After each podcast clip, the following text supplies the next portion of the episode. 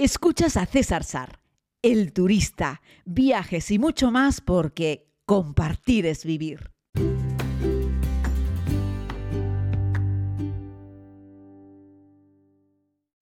Saludos querida comunidad, les hablo desde Islandia, donde hoy quiero hablarles de uno de los lugares más visitados y más queridos por todos los viajeros, por los turistas y también, ¿por qué no decirlo?, por buena parte de los islandeses, ¿no?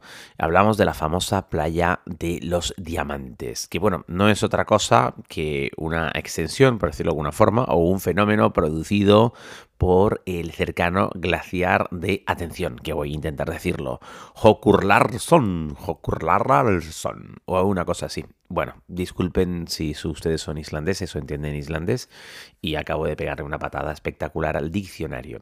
El caso es que la visita se desarrolla muy cerca del mar, eh, buena parte de la visita directamente en la orilla, vamos por partes, como diría Jack el Destripador. La visita se comienza en el propio frente del glaciar, ¿no? de eh, Hokur y aparcan ahí los vehículos turísticos o vehículos particulares. Es un aparcamiento enorme de tierra, de grava, de zahorra, de piedra volcánica en definitiva.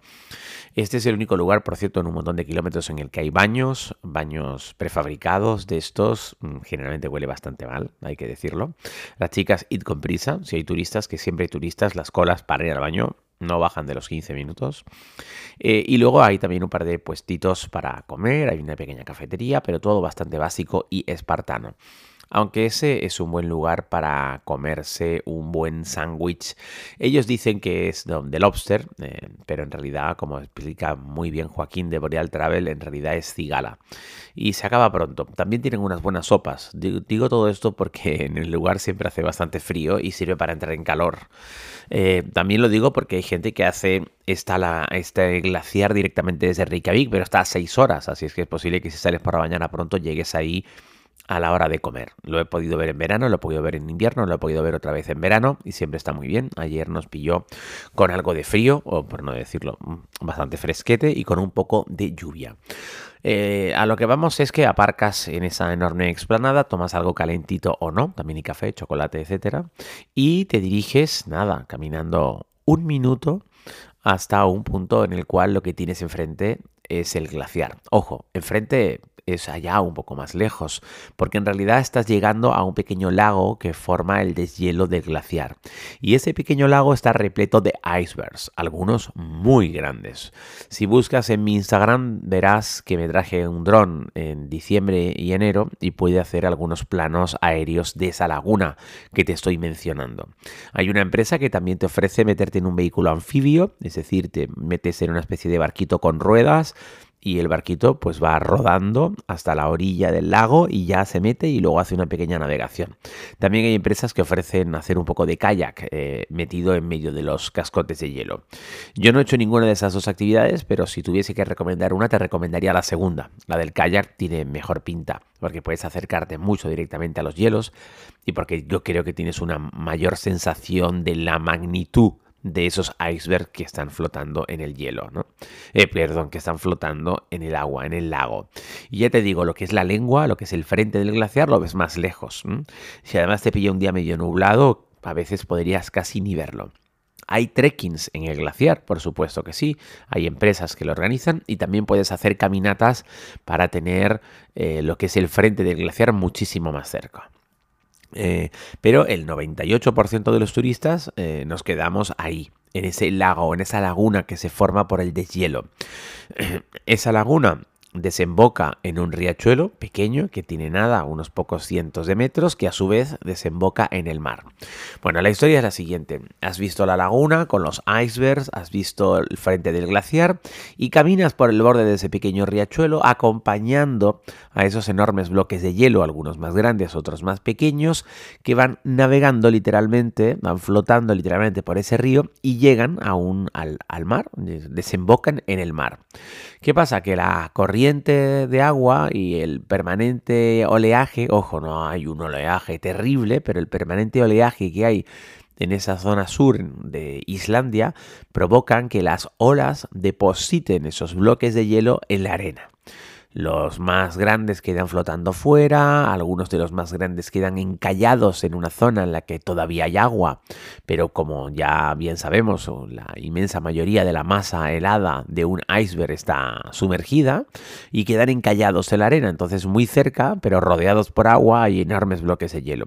Los más pequeños sí son completamente arrastrados sobre la arena y los más chiquititos de todo, como si fuesen un callado, como si fuesen una piedra, quedan ya eh, bueno, pues en función de la marea quedan absolutamente eh, emergidos y quedan completamente sobre esa, esa, costa de arena negra, de arena volcánica, que recuerda tanto a las playas de arena negra que encontramos, por ejemplo, en el norte de la isla de Tenerife, y que son tan características, solo que vas caminando por una playa de arena negra y lo que encuentras son un montón de bloques de hielo. Mm, algunos tan grandes como un coche, para que nos hagamos una idea, otros, pues, del tamaño de una persona, otros del tamaño de una silla, de, en fin, de ahí para abajo, muchas piedras pequeñas de hielo. Pero algunos de los icebergs que están encallados en la orilla y que están terminando de ser empujados por las olas del mar, son enormes y muy bonitos, con ese color azul eh, intenso de un glaciar milenario. Y algunos pues van resultando con formas muy caprichosas precisamente por la erosión del agua y por el propio deshielo, porque al fin y al cabo estamos eh, a 8 o 9 grados de temperatura y esos hielos se van derritiendo poco a poco, pero se van derritiendo. Y por supuesto por la acción y la fuerza de las olas del mar. Cuando visitas este mismo lugar en invierno, encuentras una estampa igual, solo que la, la, la playa está recubierta además de nieve. Buena parte de la playa, no todo, evidentemente, donde ya rompe el agua, donde rompen las olas, no, y entonces hay una parte en la que ves como un manto blanco, una parte de franja negra repleta de hielos y luego ya eh, la costa, lo que es el agua, el mar, que eso es exactamente igual, ya sea verano, ya sea invierno, ¿no? Lo que cambia es un poco la temperatura. Los hielos en invierno que quedan depositados sobre la arena tardan más en descongelarse, eh, y algunos muchísimo porque estamos hablando de temperaturas de 11, 12 grados bajo cero en invierno cuando yo estuve. Ayer hice un directo, lo podéis ver en mi, cuenta de Instagram, desde la playa, mostrándoles un poco este fenómeno tan interesante, tan bonito, tan fotogénico. Y, hice el mismo directo en, en diciembre, en enero pasado. Y claro, con menos algo grados, sacar la mano para hacer un directo con el teléfono hizo que el directo fuese muy breve porque se me congelaba la mano. Ayer estuve unos minutos más, estaba mucho más agradable. Eh, estaba con el grupo, con la comunidad. En, diciembre, enero del año pasado estaba, estaba solo, aunque me incorporé a un pequeño grupo con Joaquín, que había unos amigos guatemaltecos y, en fin, algunas personas más. Pero ya te digo que la experiencia merece la pena. Si además tienes la suerte de que sale un rayo de sol, ahí es cuando esos enormes trozos de iceberg eh, mm, se vuelven mágicos, porque claro, entra, eh, ¿no? Eh, atraviesa ese hielo transparente, claro, o ese hielo azulado, la luz solar. Entonces todo eh, se convierte en un momento muy especial, muy mágico. Aunque también tengo que decir que para mí visitar un glaciar y visitar esta playa de los diamantes con un cielo oscuro y nuboso también le confiere un aspecto eh, singular, ¿no? Más próximo a lo que tiene que ser ver enormes cascotes de hielo, ¿no? No está como muy relacionado que exista un sol de justicia en mitad de, ¿no? Mientras estás viendo un campo de hielo. Aunque bueno, también puede ocurrir y también es muy bonito. De hecho, ayer mientras nos estábamos yendo no salió el sol, pero apareció como un pequeño resolillo y todo cambió y aproveché para hacer una foto que las tenéis también en mis historias de mis historias de Instagram, ¿no? Pero en el feed de Instagram tenéis lo que es el directo que hice desde la playa de los Diamantes eh, y bueno, hoy les estoy hablando a no muchos kilómetros de, aquel lugar y bueno, me parecía que era importante dedicar un podcast monográfico a la isla de los Diamantes y aprovechar que ya sabéis que estos podcasts no son una guía de viajes, pero quería darles algunos consejos como el que os he contado del tema del, del baño y que luego vayáis dando un paseo desde esa pequeña laguna hasta la playa acompañando el margen izquierdo de ese pequeño río. Es un río, nada, estamos hablando frente de glaciar, una laguna por el deshielo y todos los cascotes de hielo están flotando y luego, nada, 200 metros, 300 metros, no sé muy bien cuánto, pero no creo que tenga más de 500 metros de un riachuelo eh, que pasa bajo un puente, han tenido que hacer un puente para sortear ese río y es muy bonito cuando cruzas con el coche, o si puedes hacerlo andando, ver cómo todo el río está repleto de hielos que se dirigen navegando hacia el mar y luego observar con paciencia cómo las olas del mar depositan, empujan esos bloques de hielo hacia la arena. La verdad es que es, es un triángulo perfecto. Yo te diría que si vienes con tiempo, te gusta caminar, contrates una actividad sobre el glaciar. El glaciar es muy chulo, es muy bonito. Y también si vienes con tiempo y te apetece remar un poco, que contrates una actividad con canoa, con kayak, que los que he visto desde fuera me han dado un poquito de envidia.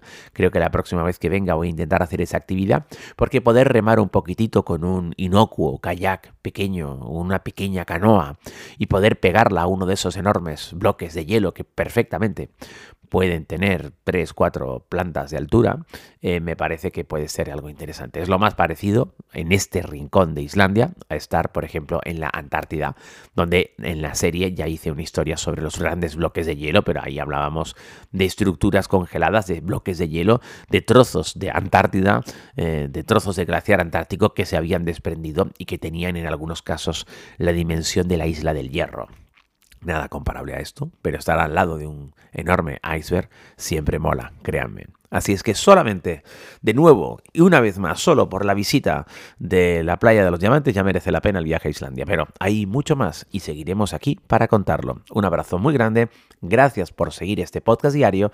Haz clic, déjame unas estrellitas, por favor, déjame un comentario allí en la plataforma en la que tú estés escuchándome. Este podcast es gratis, somos más de 30.000, pero me viene muy bien que sigamos recomendándolo. Un abrazo.